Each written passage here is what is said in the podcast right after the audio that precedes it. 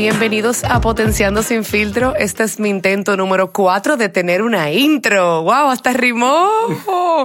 Todo eso es porque estoy enfrente de una persona que me inspira a rimar, ya que él se dedica a escribir e inspirar. Entonces, en realidad, tú sabes que como que parte de lo que yo te dije que había escrito, que era como mi cuaderno de apuntes para hablar contigo, se me perdió y se me olvidó cómo era que yo te iba a introducir, pero recuerdo que yo me decía desde pequeña, yo decía, concha, yo quiero conocer a un guionista, porque qué mente, qué cabeza, cómo se imaginan todo esto, viven su vida real, cómo ellos no conectan las cosas y cómo no se mezclan. Entonces, ¿tú sabes qué? Yo quiero que tú te presente y me explique por qué, para que esa niña mía que, que, sigue ahí todavía. Escena 1, interior, eh, estudio de podcast. Exacto. Un ingeniero nivela dos micrófonos y las personas ya. bienvenido, Miguel. ¿Cómo tú estás? Todo bien, tu eh. cédula como dice. Miguel Yarul. Ya tú sabes. sí, eh, gracias, Chaula. Estoy aquí muy contento en, en Óyete Esto, podcasts. Aquí. Eh, feliz de estar aquí. ¿De qué vamos a hablar? Cuéntame. Ya veo que tu introducción la leo ahí. Viste, una hoja Cuatro páginas sobre mí, no sé qué dice. No, no. Vamos arriba.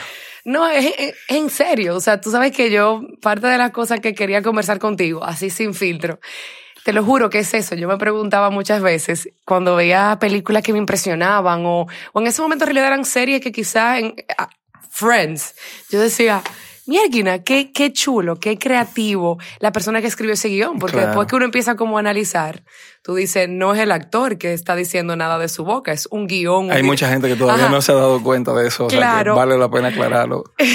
y no que no se lo inventa. Exacto, y, no, y, no, y hay director y todo, pero yo siempre me, me maravillaba. Yo decía, ¿por qué nadie me presenta a los guionistas cuando están hablando de, de una película o de una serie?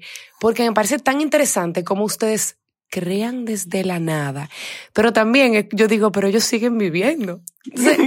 tú sabes que yo quiero hablar de creatividad, de ti, de qué te inspira. Vamos arriba. Y de cómo tú ves ese mundo para llevarlo a, otro mundo, que es lo que nosotros le llamamos hoy televisión. Bueno, en tu caso también hay libros y demás. Sí. sí, mira, yo creo que trabajar como escritor y como guionista es 20% inspiración, 60% dedicación y un 20% deadline. O sea, tengo que entregar cómo vamos a terminar esto. Y es un oficio, o sea, realmente es un trabajo, es un, oficio que se, que se alimenta, que se, que se desarrolla. Eh, se desarrolla a base de, de, mucha lectura, de leer muchos libros, de mucha película, de oír mucha música. Eh, pero también más que nada se desarrolla de observar, de tratar de ponerte en en los zapatos de todo el mundo que tú conoces, de tratar de, de pensar por qué el ser humano es como es, tratar de, de, de jugar a las personas sin, sin, sin ponerlo en una balanza, sino tratar de entender por qué piensan como piensan. Eh, sin tabú. Tratar de ser lo más justo que uno pueda con, con, con las personas. Y tarde o temprano se trata sobre evaluar lo que significa ser humano, o sea, por qué tomamos las decisiones que tomamos, por qué sentimos lo que sentimos, qué nos llevan a esas decisiones. Y apretar tuercas. O sea, cuando uno es escritor, uno vive de poner personajes en aprieto, de, de, de poner a la gente a decidir cosas que no quieren decidir, decisiones que son una cada peor que otra. O sea, mientras más difícil la decisión en nuestro personaje, pues que mejor queda la literatura, mejor queda el guion. Pero sí, definitivamente que la vida de cualquier persona que trabaja en creatividad necesita mucha observación y necesita mucha alimentación y se trata de todo lo que tú puedas ir captando. Sabes que tú contándome eso me acuerdo mucho de Bichan, que fue por, por el libro. No, no, no te recuerdo si te conocí por él, pero sí recuerdo que aquella vez cuando nos vimos en, el, en el programa de Potencia Tu Semana hablamos de ese libro y ahí me encantó y ahora escuchándote de nuevo, lo ato mucho las historias, pero mi pregunta es más como, ¿qué, qué historia en ese proceso de observación de tu vida es la que más te ha impresionado, que quizás no necesariamente tú la has llevado al papel, pero te inspira pedacitos o cuáles historias son aquellas que tú mantienes siempre cerca de ti. Tú dices que es que de aquí hay tanta tela que cortar. eh, dicen que el que vive cerca de un escritor tiene que estar preparado para encontrarse en cualquier momento en el papel reflejado. o sea que hay que tener mucho cuidado cuando tú te juntas con escritores porque ellos no piden permiso. Y de repente piden perdón, como me Piden mucho perdón. Ah, pero ve acá, tú contaste algo. Bueno, yo no sé si lo conté. yo, yo no recuerdo, a mí me cuentan muchísimas cosas. Pero la verdad es que, volviendo un poquito a lo que te dije, nosotros no alimentamos lo que tenemos a nuestro alrededor. Y yo veo, mi, mi función es exagerar un poco lo que me, lo que le sucede, lo que me sucede.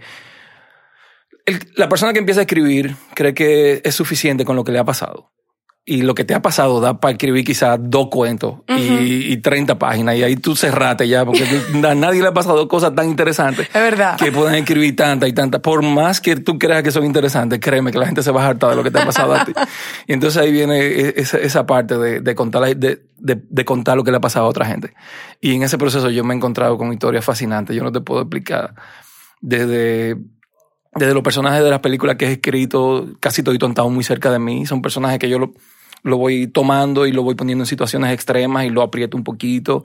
He escrito cuentos sobre gente con fetiche que, que me parecen súper interesantes, gente que no puede manejar su fetiche. Es un capítulo del libro que me encantó. Sí, yo, yo puedo. Eso, me encanta cuando tú no puedes manejar algo. Me, me encanta la gente que está en situaciones extremas y la tratan con normalidad. Mm, me- todo ese tipo de cosas para mí es lo que hace buena literatura o hace buen cine. Y yo podría decirte tres, 30, 40 historias que me parecen eh, que tienen valor. Pero eh, deja- escoger una historia como coger una canción o un hijo, ¿tú entiendes? Yo, o un personaje. Pero me gusta mucho esa, la, la de, la de. En ese libro hay mucho, mucho, hay mucho de mí. Sí. Eh, hay muchas cosas que son no, son no autobiográficas, pero en todas las primeras obras, ya sea de un cineasta, de un músico, hay mucho de uno. Y hay muchas cosas que uno quería decir durante muchísimo tiempo. Y por eso Bichan se siente un libro tan personal. Yo creo que hay mucho, mucho de mí ahí adentro y hay muchas historias que, que si yo escogería una, yo creo que sería una que se llama Waiting on a Friend, que es sobre un chico que deja a su novia porque tiene muchas dudas cuando es joven y, y luego se encuentra con ella 20 años, 20 años después. Y ella, eh, hay un setup en la historia en el cual parece que lo va a recibir y bueno, al final la No, vida, la vida, otras cosas. la vida pasa, la vida sucede siempre. ¿Y por qué esas te llega a la mente? ¿Por qué me llega a la mente? Porque me parece que es una historia que es muy efectiva, me parece que es melancólica, me parece que funciona a muchos niveles, me parece que incluye la música, que para mí es muy importante en todo lo que yo escribo. Yo escribo con canciones, yo escribo, yo escribí una película oyendo un solo disco. Wow. Le- lo ponía y lo quitaba, lo ponía y lo quitaba, lo ponía y lo quitaba. Y, o sea, todo, si tú ves toda mi literatura, todo lo que yo escribo tiene mucho, ti- tiene mucho de música adentro, porque yo lo que primero fue fue música. Entonces dentro de ti ah, está esa disciplina, porque para mí el músico es un ser tan disciplinado Sí. eh, que uno no lo ve y, me, y es súper interesante. Hace unas semanas que teníamos aquí como invitado a Freddy y Nebel me comentaba, me A decía, ajá, Claro. y él me decía, es increíble cómo la gente piensa o tiene ese estereotipo de que el creativo es desorganizado y, y se agarran de, de esa descripción de que, bueno, es que eres un creativo, tienes que entenderlo. Para cuando, cuando en realidad ustedes son tan disciplinados. Sí. Uno, porque tienen que crear desde el recurso propio. Claro. Y segundo, como tú decías ahorita, existen los deadlines. Claro. Pero, Y, y yo creo que esa es la diferencia entre alguien que escribe cuentos en la parte de atrás de una macota y alguien que escribe cuentos para vivir. exacto. Es la tenacidad. Y, y esa transición de, de pasar de detrás de, un- de una mascota a escribir, o sea, ¿qué pasó dentro de ti que te dijo, tú sabes qué? Déjame tomarlo un poquito más en serio. Yo creo que tiene que ver con, con el hecho de, de, de crecer, de cuando yo fui, cu- cuando tuve la oportunidad de ser músico, cogí otro camino, me, me estudié ingeniería civil. Y llegó un momento en el que esos zapatos de músico y de creativo estaban ahí esperándome y yo tenía un grupo de fan, un fan club gigantesco de tres personas que me seguían y me, y me, y me, me apoyaban y me alentaban y me hicieron mandar unos cuentos a un concurso en Casa Teatro Ajá. y los cuentos fueron bien recibidos, pero fueron bien recibidos por la persona que en ese momento era mi mentor, Ok. que fue Arturo Rodríguez, que en paz descanse. Y él fue la persona que me dio el, como la validación de, pero que esto está muy bien, ¿qué tú haces? ¿Por qué tú no estás escribiendo? Y yo no paré. Yo creo que muchas veces uno lo que necesita es que alguien que uno respeta eh, lo valide de alguna forma. Yo tuve la suerte de, de que ese, de que ese cuento cayó en sus manos. Y cayó tarde en el concurso, ya casi tenían a los ganadores. Ujú. Eh, eso me lo contó luego, porque desarrollamos una relación de, de mentor y, y- y protegido que, que yo todavía valoro muchísimo. Y la recuerdo a cada rato. Y él luchó muchísimo por ese cuento. Él dijo, no, no, pero ustedes tienen que leer este cuento, pero que tienen que leerlo. Ah, yo no le, pero tienen que leerlo. Y eventualmente el cuento ganó el primer lugar. Y a partir de ahí yo no paré. A partir de ahí. Yo nunca he tenido vergüenza. Ujú, ujú. Yo escribía canciones muchísimo tiempo y nunca pensé en lo que la gente pudiese pensar sobre lo que yo hacía. No me importaba eso. Y nu- nunca tuve ese freno que tiene la gente de que si me leen y si... ah, ¿Y por qué? O sea, ¿qué, ¿qué hay dentro de ti que tú dices, yo no tengo ese filtro? La gente se olvida muy rápido de todo. La gente, mucha gente que, que escribe poesía, o tengo mucha gente que se me acerca. Mira, ¿qué tú haces? ¿Cómo tú, cómo tú, cómo, cómo tú superas el bloqueo, el hecho de lo que la gente puede pensar? La gente no piensa tanto en uno. La gente lee un cuento y ya te olvidó. No le gustó y ya te olvidó. que- Uno que- no es tan importante. Exacto, es como quítate, quítate ese egocentrismo. Claro. En realidad tú eres uno más. Tú vas a hacer esos Uno- 30 nadie minutos. quiere ser uno más, pero a la larga tú te das cuenta que, ok, a la gente le gustó bien, ok, a la gente no le gustó bien. Sí. Lo importante es que tú cumpliste tu cometido y que tú llenaste ese deseo que tú tenías de contar algo. Para mí eso es lo más importante. La verdad, yo nunca he permitido que, que nada me frise en ese sentido. O sea, ¿qué, Ujú. qué, qué es lo que, porque puede pasar? Uno no se siente bien. No te estoy diciendo que no todo el mundo quisiera tener 30 Claro. películas exitosas, ¿tú entiendes? Pero a la larga todo pasa. El éxito y el fracaso pasan igualitos. Pasan. Pasó. Sí, no, y como dice, fluye. O sea, fluye lo que va a pasar y lo que está pasando. Y tú sabes que yo escuchándote me pongo a pensar en ese mundo creativo, el cual tú te expones totalmente. Totalmente. a- como digo, como yo siempre digo, el creativo es su, pro- es su producto andante. O sea, que la crítica no es a un trabajo puntual. Tú lo sientes hacia ti porque tú dices, eso fui yo que lo puse ahí. Entonces, el hecho de que, de, de, de quitarse ese egocentrismo, tener esa seguridad, pero también, súper importante, tener alguien que crea en ti. Sí. Porque es como ese boost, como tú decías, bueno, tú decías, tenía un fan club de tres, Sí. pero es más de uno. Entonces, eh, eh, Sí. ¿cómo, ¿cómo ese... Pero todo el mundo tiene un fan club de por lo menos dos gente, porque todo el mundo tiene papá y mamá. yo y mi alter ego cuentan. Yo y mi alter ego cuentan, no. No, tú, claro. O sea, el espejo, yo en el carro, o sea, yo en el trabajo. no, pero es verdad lo que tú dices. Pero tú sabes que, que esa parte de, de, de esa, de esa creencia de otro, de que tú, tienes- de esa fe, perdón, es sumamente importante en, en- un trabajo creativo. Claro. Es importantísimo. Uno no puede subestimar nunca lo que una palabra de aliento puede hacer por otra persona. Eh, y, y ni siquiera hasta- muchas veces hasta una crítica constructiva. O sea, yo tengo la oportunidad de leer mucho de, de- de los jóvenes autores y muchos amigos que escriben y que me envían su trabajo para, pa- pa- para que le dé mi opinión, para que qué podemos hacer con esto, ¿tú entiendes? Y, y yo valoro tanto el hecho de que, de que, de que yo puedo de, de una pequeña manera servir como de ejemplo de gente que quiere hacer esto y que, y que acuden a mí para ver cómo pasa la cosa. Sí. Que yo valoro tanto lo que yo termino diciéndole a ellos, que para mí es como...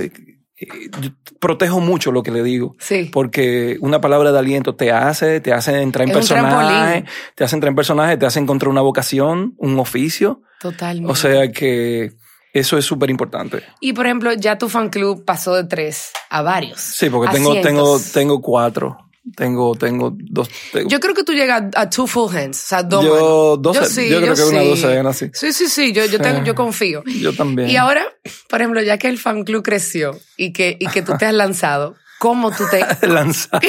lanzado al estrellato? Paréntesis. El lanzado en este contexto significa al estrellato. no que nada del otro está mal, pero, ¿sabes? o sea, ¿cómo tú, cómo tú te motivas? ¿Cómo tú encuentras ese, impulso diario para tomar esos pequeños riesgos? Bueno, llega un momento en que cuando tú finalmente entiendes lo que tú eres, lo único que tú quieres es trabajar. Yo estaba hablando eso con Cristian ahorita, antes, antes de empezar a Ujú. grabar. Y cuando yo finalmente encontré, realmente estos son los zapatos que yo quiero llenar, yo lo que quería era, y esto va a sonar trillado, va a, tra- va a sonar eh, pomposo, lo que sea, pero ah, tú quieres trabajar para dejar un, un, Un legado. Un, legado, un body of work, como le, dicen, le, llaman, como le llaman los americanos. Entonces, mi motivación es dejar lo más que yo pueda escribir mientras yo pueda, ¿tú entiendes? Eh, mientras yo tenga algo que decir, yo quiero trabajar, yo quiero, yo quiero producir, yo no quiero estar guiando, yo quiero, yo creo que ya que cogí un camino difícil, tú entiendes, y que he conseguido un poquito de atención, yo creo que lo menos que yo puedo hacer es recipro- reciprocar Ujú. esa atención con trabajo, ¿Y quién tú eres? como, como- el hijo de Charo. Como Ok. así. Y que, no, tú me dijiste, después que uno descubre quién uno bueno, es. yo, que yo, descubre- yo entiendo que, que yo nací para contar historias. O sea, yo, yo lo que mejor sé hacer es eso. O sea, yo descubrí que eso es lo que yo sé hacer. En lo que yo medianamente me manejo. Entonces, si yo lo que quiero contar historias, yo tengo que contar historias. Y en la manera que yo tengo que hacerlo es empujándome todos los días. Así como la gente se levanta a hacer cualquier cosa, yo, la inspiración no existe. La inspiración es para gente Y se hace. no, tú te sientas y tú abres la computadora y escribes cinco líneas malas, la borra, escribes cinco malas y escribes dos buenas y tú dices, por aquí me voy. Entonces así es que yo recipro, puedo ser, puedo reciprocar ese, e- ese, vamos a llamarlo, ese talento si se quiere. ¿Tú entiendes que, Pero tú sabes que, eso de encontrar ese talento o, o de encontrar quién uno es, fue, es súper chulo como tú dijiste, el hijo de Charo. Y fue, para mí fue gracioso porque yo dije, porque yo dije, claro, ¿de dónde él viene? Y de ahí, y de ahí se fueron uniendo las partes de la historia y la historia, y lo que él está contando ahora mismo es lo que está viviendo. Sí. Y es bien chévere verlo así. Pero como tú decías, es un camino difícil. Y, y yo- digo, yo, vamos a ver, interpretando lo que tú cuentas, yo digo, claro, es un camino difícil porque eh, cada día, en tu caso, se cuentan unas historias que, que pueden ser retadoras para ti, pero también para quien las está leyendo. Entonces, cómo tú a través de esas historias estás haciendo un cambio que quizás tú no estabas esperando. O sea, ¿te pasa Sí. eso? Mira, tú sabes que a medida que uno va, yo voy a utilizar tus propias palabras Ajá. y la voy a utilizar con mucha humildad. A medida que uno va consiguiendo un fan club de gente que te lee, eh, el sentimiento de responsabilidad sobre lo que uno hace también va creciendo. Quiere decir que eh, lo que yo escribo, el peso específico que va tomando, no es el, no el mismo que cuando yo empecé. Yo tengo gente que, que compra mis libros, que me cuestiona, que, que, que no sé, que busca sentido en lo que yo, en lo que yo pueda escribir o no. Y eso te va dando responsabilidad. Y como escritor eso muchas veces es bueno, pero muchas veces puede frisarte. Y tú puedes querer entonces empezar, empezar a complacer agendas o personas o a no quedar mal con X o Y tema, ¿tú entiendes? Y eso viene con, eso viene dado mucho con, con el hecho de que te empiecen a leer. Y el gran balance mío y en lo personal es mantenerme fiel a las ideas, mantenerme fiel a los personajes. Hay personajes súper odiosos, tú entiendes, que yo no, que no le caen bien a mucha gente, y más en estos tiempos donde todo ofende. Y yo creo que la gran valentía del escritor ahora es de cualquier escritor, es mantenerse honesto con esos personajes y no tratar de ponerle eh, tapú o de, o de- o de mandarlos a callar porque sencillamente a muchísima gente no le gusta, sencillamente la vida es como es, ¿no entiendes? Y hay gente así. Claro. Y esa gente merece que se cuenten esas historias. Y entonces, para mí es el gran reto, ¿tú entiendes? El hecho de, de no tratar de censurar lo que yo estoy escribiendo, sino de esa misma frescura que, que está en esos primeros cuentos de, de, de Bichan o de las primeras películas que yo escribí. Eh, tratar de mantener esa frescura sabiendo que hay gente... Cuando tú empiezas a escribir, tú crees que nadie te va a leer. Sí. Y entonces hay una libertad impresionante y ahí tú, tú estás dándole como para allá. Es una, una libertad maravillosa y por eso los segundos libros son tan, tan complicados. Porque ya Te tú, juzgas tú- más. tú tienes expectativas, la gente tiene expectativas. Si le gustó el primer libro, tú entiendes, ya hay una barra puesta. Si fue un éxito, entonces tú tienes dos barras más para arriba porque la gente quiere leer lo mismo de nuevo y tú, por lo general, ha pasado tiempo y tú crees que tú eres mejor escritor porque has leído más, porque te has pulido. y Entonces tú presentas un trabajo quizás más pulido y no era lo que la gente quería. O sea que eh, es tricky. ¿Tú sientes que esa crítica constante que estamos viviendo de, los espectadores o de la gente en general es por el, es por la- el, el overflow, o sea, la, la- la abundancia de información? Bueno, yo no creo, yo no creo. Yo creo que son movimientos sociales que tenían tiempo por explotar. Yo creo que lo que sí yo te puedo decir es que el espectador, el lector, el nivel de exigencia es altísimo. Tú hablas con mis hijos de 11, de 12 años y te hablan de su plot, te hablan de arco, te hablan de personajes, Wow. te hablan de presentación, de construcción de, de, de, de todo. De Y se cuestiona mucho. de ah, cosas, son, son- un niño de 10 años que te, que te vea un, un anime completo, tiene toda la herramienta para revisarte una historia tuya de arriba abajo y ya, o sea, el hecho de tú hacer una película decente, ya, eso no, no, no, no es lo que era. O sea, tú tienes que, tienes que estar a la altura y con la globalización, con, con los servicios de streaming, con la cantidad de información que te llega de una manera tan directa, tú no estás compitiendo con, con un mercado local ni nada, tú estás compitiendo con todo lo que tú tienes a tu alcance. Sí. Entonces, hay que ponerse a la altura, ¿tú entiendes? O sea, ya no es sencillamente, ah, ok, yo voy a hacer una película que sea buena para acá, o un libro que sea bueno Claro. para acá, no. No, ya eso No, y no ya- hay limitaciones. No, no. ¿Sabe? Y, y hay, hay un nivel de... La audiencia está muy sofisticada, muy sofisticada. Es muy... O sea, tú, tú abres cualquier blog de un argentino, un blog de un argentino, y tú dices, pero qué... Pero qué nivel, qué, qué, qué va. Yo te puedo dar tres o cuatro blogs que tú lo leas a diario y tú quieres cerrar el computador y no escribir más. Y esos son gente que están blogueando, ni siquiera son autores. Claro. O sea que eh, lo mismo con las películas, lo mismo con las series. O sea, tú ves X cantidad de cosas maravillosas que se están haciendo y tú tienes que estar a la altura. Ya no es suficiente con que tú hagas algo decente. Tú sabes que me encanta lo que tú dices porque yo lo debato mucho con, con mis amigos y familiares y le digo, a mí me gusta esta exigencia que ahora las, las, las redes no, el acceso a información nos da, Claro. porque nos forza a ser mejores, pero es una mejoría que no es para impresionar, sino para impresionarme. Sí, para que cuando yo lea, en el caso tuyo, voy, estoy poniendo palabras en tu Sí, boca, sí, un guion, yo decir, wow, o sea, me impresioné porque estos son herramientas que no había visto antes. O mira, yo he utilizado esto, qué bonito verlo de esta manera. Pero perdón mi ignorancia, es igual escribir para libro, así como es igual para escribir para películas, o sea, No, guiones y no, libros. no, para nada, para nada. ¿Por qué? Porque escribir literatura es una forma mucho más libre, eh, donde las reglas por lo general, aunque tú no lo creas, no están tan marcadas. Y escribir un guion es un andamiaje para construir un edificio. Tienen que pasar cosas. eh, dice Cristian que el presupuesto también. Eso, ayuda, bueno, ayuda. eso en, en- en nuestro mercado, Claro. en nuestro mercado, eso son, por lo general, eso son cosas muy determinantes, escribir para, para poder producir aquí. Tú no tienes la libertad de escribir una novela. Yo escribo una novela donde yo puedo brincar de los años 60 a los años 2040, puedo, puedo hacer N cantidad de cosas porque son, son, es literatura, no, nunca va a haber que filmarla. Pero fuera de eso también, y a nivel ya más técnico, eh, hay cientos de los mejores escritores del mundo que intentaron ser guionistas, que pensaron, que pensaron que fue fácil, no lo estudiaron y sencillamente fracasaron. Eh, estudiar guion es, eh, es un armado, eh, todo, lo- eh, todo es un armado, todo tiene que pasar por ciertos lugares, lo- hay N cantidad de subtramas, hay N Ujú. cantidad de, de, de, de- de giros, de, de tramas, eh, los personajes tienen que oponerse de cierta forma, o sea que... eh, no- Hay cosas, no como tú dices, hay cosas que, tienen que pasar. sí. Que quizás uno que no conoce eh, a fondo todo, cuando ve que pasa de un libro a una película, se queda como, no es igual, o o no. Me transmitió lo mismo, pero ahora que tú lo presentas, claro, porque la literatura tiene otro trasfondo.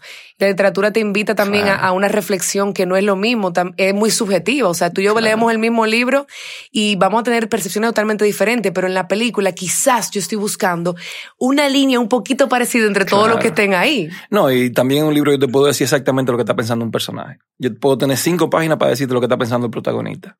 Y muchas veces en una película yo lo que tengo un cuadro donde el protagonista tiene que decir lo que está pensando hasta con una expresión facial. Wow. O sea que son cosas muy diferentes. Todo lo que viene como, como, como literatura de en un libro, tú tienes que transmitirlo a acciones. Entonces yo te puedo decir que yo estoy muy enamorado de la protagonista en seis páginas y, y, todo. Claro, describiendo todo. Bellísima, ¿tú entiendes? Y de repente, cuando estoy haciendo una película, lo que tengo es una escena en un café donde él tiene que decir seis páginas de, de, con dos acciones. O sea que son cosas completamente diferentes. ¿Tú crees que nosotros diariamente vivimos entre ser una literatura y un guion? Nosotros quienes, los O sea, los- nosotros seres humanos. No, los seres humanos, porque ya estamos globalizados. Vamos, esto se escucha hasta en la China. eh, como, bueno, O sea, te pregunto, por ejemplo, como tú comentando, yo digo, claro, o sea, hay momentos en los cuales, si para poner un ejemplo real y no asumir, ajá. yo me siento que, que puedo abundar sobre algo, sea con palabras, con acciones o con pensamientos. Pero hay otros momentos que quizás ese, esa situación amerita a que yo me, me, me entre dentro de un guion, busque como, esto es una comilla, resolver Claro. y, y actuar. O sea, ¿cómo tú sientes que quizás nosotros cada día estamos viviendo entre, entre ser personaje de un libro de literatura o ser personaje dentro de una película? Bueno, por lo general las acciones siempre van a pesar más que la, siempre van a pesar más que la palabra. Por eso, por eso hay escenas que son tan memorables porque, qué sé yo, porque Al Pacino la sacó a bailar y él era ciego, por ejemplo. Ay, y, me encanta. y le tuvieron que describir el, el- el salón de baile, pero lo que valía era el baile, ¿tú entiendes? Yo te puedo agarrar y decirte, mira, cuando tú y yo salgamos a bailar, vamos a dar tanta vuelta y tú verás todo esto. Y eso es literatura, pero de repente las acciones realmente eh, no hay nada que, nada que, que luche contra las acciones. Por eso a los libros les da tanto trabajo volverse buen cine. No es tan fácil, o sea, no es fácil. Eh, las adaptaciones son, son Pero todo, todo un reto. si lo llevamos al plano real, depende mucho el momento. Claro, no O sea, totalmente, totalmente. Porque, por ejemplo, tú pusiste un ejemplo también muy fácil. O sea, el de Al Pacino fue como, Bueno, wow, yo te puedo dar requirió, claro, requirió tan poquito. Pero si en la vida real. Sí, pero eso es mi arte, eso es mi... Ah, no mala diantre. Uno, uno cero. Mentira. mentira. no, buenísimo. No, pero, pero qué sé yo, podemos dar muchísimos ejemplos de cómo, de cómo hay veces que las palabras sustituyen a los actos y viceversa. Ok, pero dame un ejemplo tú, en tu día a día. ¿Cuándo tú sientes que tú tienes que ser un personaje de un libro y cómo tú sientes que tú tienes que ser un personaje de una película? Se dice así, personaje de una película. Claro, sí. Tú me la pones difícil, Chabla. Yo no sé, yo no sabría decirte. Yo, yo, yo creo que yo vivo en una película realmente. Yo no vivo O sea, en tú un eres más de acción. Claro, yo salgo a la calle y yo veo todo lo que sucede a mi alrededor y más que un libro, yo creo que estoy en una cámara oculta. ¿tú? Yo creo que me están filmando en un reality. Eh, no, pero yo, yo, yo realmente creo que es un balance. Yo creo que no, nos, nos dividimos entre las palabras y las acciones todo el tiempo. Eh, y todo va muy de mano con las circunstancias. Y ahora que tú lo dices, yo me pongo- pienso y digo, claro, o sea, muchas veces, o la mayoría de las veces, como somos seres impulsados a actuar para entregar, quizás para nosotros mismos, las conversaciones internas, somos personajes de un libro de literatura. Hasta más. No, no, yo- yo soy como- Muchos personajes. Yo empecé en Encarta. No apto para menores este episodio. Eh, y, pero en realidad, o sea, tú, cuando uno va como al plano real, valga la redundancia, somos personajes de una película porque tenemos que resumir en un segundo eso que pasó para entregarlo ya. Sí. Sí, yo creo que son, vamos escribiendo nuestras propias historias realmente. Yo paso mucho tiempo eh, en, en introspección por, por el oficio. O sea que también me considero un personaje de un libro en ese sentido. Yo vivo mucho para adentro Y cambias mucho de, de, de título el libro. todos los días. Muy bien, yo cambio cada hora. Ah, no, pero bien. Bien, pero estoy- tengo un balance, o sea, está bien. Hay gente que minuto. Pero, no, y, y, o sea, mí- es súper interesante porque, como te digo, yo, yo siempre pienso como qué pasa dentro de la cabeza de ustedes que pueden llevar todo lo que están viendo a las letras, pero cómo no lo mezclan, o quizás sí, eh, como tú nos no comentabas ahorita que te pasó en Bichan, cómo, cómo mezclarlo con la realidad y no perderse. Lo de perderse, mira, eh, hay, hay libros que han acabado con autores. Hay libros, hay temas que han, que han terminado con la vida de alguien, en el sentido de que se han sumergido tanto en lo que le pasó a otra gente o, o investigando un tema que, se han ido por ahí y no han regresado. O sea que eh, cuando un escritor se toma en serio lo que hace, eh, puede, puede pasar cualquier cosa con un tema. Y eso de perderse, bueno, pues hay, hay veces que hay que, hay veces que tú estás tan metido en una historia que tú tienes que decir, déjame yo soltarlo un ratico, porque me está afectando. Puede ser la historia de otra persona, por lo general, cuando tú sientes mucha empatía con un personaje, o la historia es muy sórdida, o la historia es muy trágica.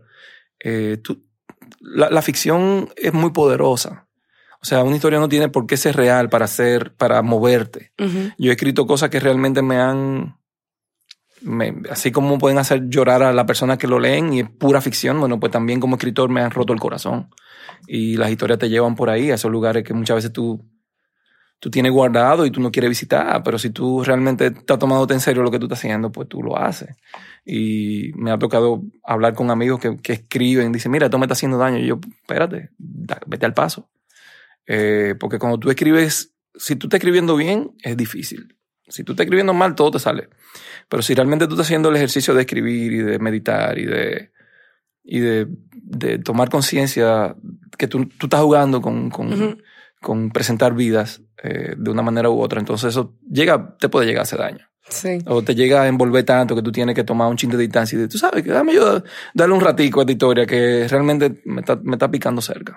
Tú sabes que, y es igual, o sea, si quito el título de esto, eh, me está hablando Miguel Yarul, un escritor, guionista, y, y le quitamos e- esa, la, lo que es la profesión. Nos pasa a todos, o sea, cuando tenemos, Claro. que, tenemos que, que hacer ese, ese descon- desconectarnos para conectarnos y reiniciarnos. Claro. Porque si nos envolvemos y no somos metimos, nos puede, no, nos puede, eh, Claro. eh, eh, eh, no embrutecer, nos puede nublar. Claro. Si tú tuvieses que, sin filtro. Pensar en, en tres historias que tú necesitas contar en algún momento. Tres historias pero que necesito no, contar. no el plot de la historia, sino Ah. un, o sea, tres temas que tú quieres desarrollar o que has desarrollado y quieres que tengan de verdad mucha fuerza, de cosas que tú dices, tú sabes qué, me vale, Uf. pero esto tiene que decirse por mí y sin filtro lo solté. Qué buena pregunta, nunca me la habían hecho. Déjame ver si puedo conseguirte por lo menos una que me importe mucho, porque Sí. eh, a mí me encantaría contar la historia de la clase media alta dominicana de los años 80 y 90. Eh, una, una época muy, muy particular. Yo incluso le estaba diciendo a Cristian de nuevo que eh, tengo una novela escrita sobre esa época donde, donde creció mi generación, de de la que yo soy producto, y una época a la que yo le he dado muchísimo tiempo eh, de análisis. Y esa me gustaría contarla. Tengo un guion, el cual creo ciegamente que habla sobre el mundo de los colmados y los delivery, y viene con un corte clásico, como medio de teatro clásico. Ese también me encantaría que se llegase a contar.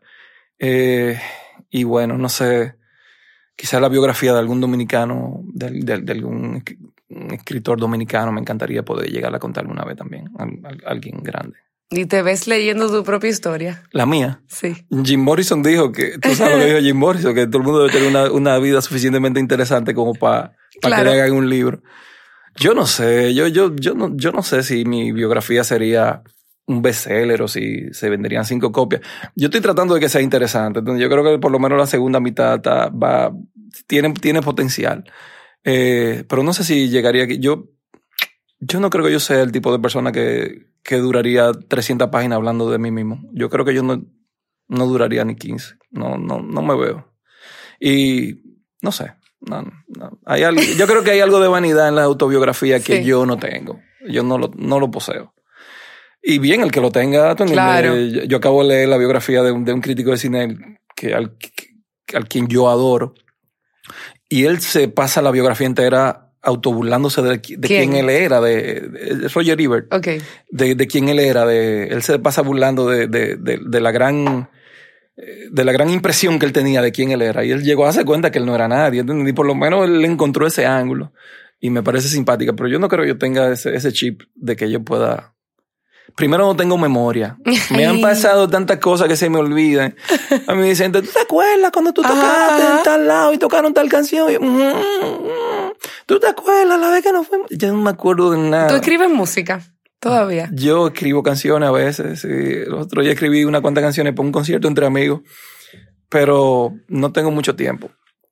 Pero tampoco tengo memoria. No creo que yo.